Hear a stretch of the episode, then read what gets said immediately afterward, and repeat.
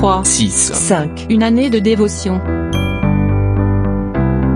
Imaginez que tout soit à votre portée et qu'il vous soit impossible d'échouer.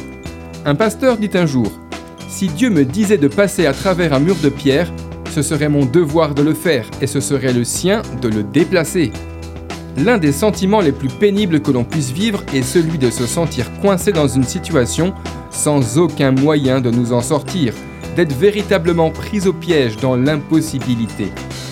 Limiter vos choix à ce qui vous semble possible et raisonnable peut paralyser votre foi et vous empêcher d'expérimenter de nouvelles choses. Un mot devrait être banni de notre vocabulaire, un mot qui ne fait pas partie du langage de Dieu, le mot impossible. Dieu vous demande-t-il de faire quelque chose qui vous semble bien au-dessus de vos compétences? Faites-lui confiance.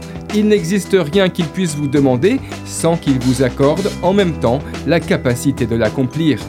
N'ayez pas peur des obstacles, lancez-vous. Avec lui à vos côtés, vous réussirez. Dans sa lettre aux Philippiens chapitre 4 verset 13, Paul nous dit ⁇ Je puis tout par celui qui me fortifie ⁇ D'après le livre 3, 6, 5, Une année de dévotion, de Yanis Gauthier.